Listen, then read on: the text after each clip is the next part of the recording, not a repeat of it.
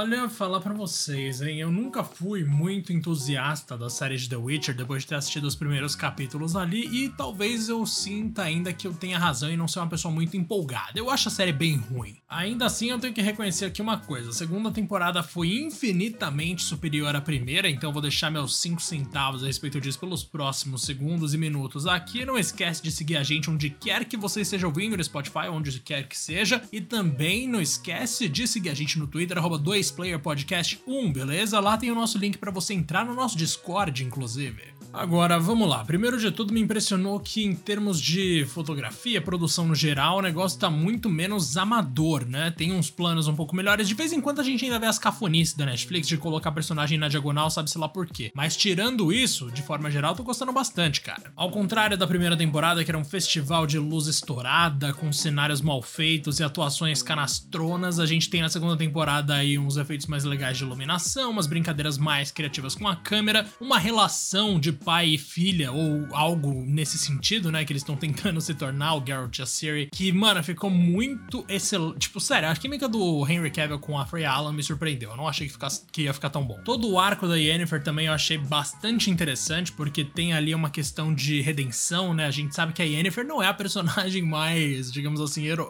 heróica da coisa toda. Claro que ali no, no, final da primeira temporada ela arrebentou, inclusive eu adorei a Anna Chalotra como Yennefer, eu acho ela perfeita para isso. E, velho, ela continua sendo, inclusive, minha personagem favorita da série de longe mas pela primeira vez eu consegui olhar pro Garrett e pra Ciri da Netflix como personagens à altura dela, sabe? Agora, eu fiquei com uma impressão que eu não sei se quem já leu o livro vai concordar comigo, mas não parece que a série adaptou muito pouco do que é o, o primeiro romance de fato. Tudo bem, a primeira temporada adaptou então os primeiros ali livros de contos que a gente já imaginava que fosse o caso e eventualmente a série chegaria no onde chegou agora, que é o Sangue dos Elfos, que é o primeiro romance publicado em 94. Pra quem é fã dos jogos e jogou essas expansões e tal, mano, a Shani, vocês devem se lembrar dela da primeira expansão do jogo, deveria estar aparecida nessa temporada, por exemplo. E a participação da Philippa Earhart, que mostra ali por, sei lá, alguns segundos, deveria ser muito maior. A Philippa, inclusive, que, nossa senhora, ficou maravilhosa na série. Obviamente, estamos falando de uma adaptação, né? E claro que no formato de série muita gente pode até pensar, ah, mas aí dava para adaptar de maneira mais fiel, né? Concordo, mas beleza, se eles não quiseram seguir por esse caminho, tudo bem. Agora, fidelidade aos acontecimentos dos livros tá longe de ser o, o, que, eu,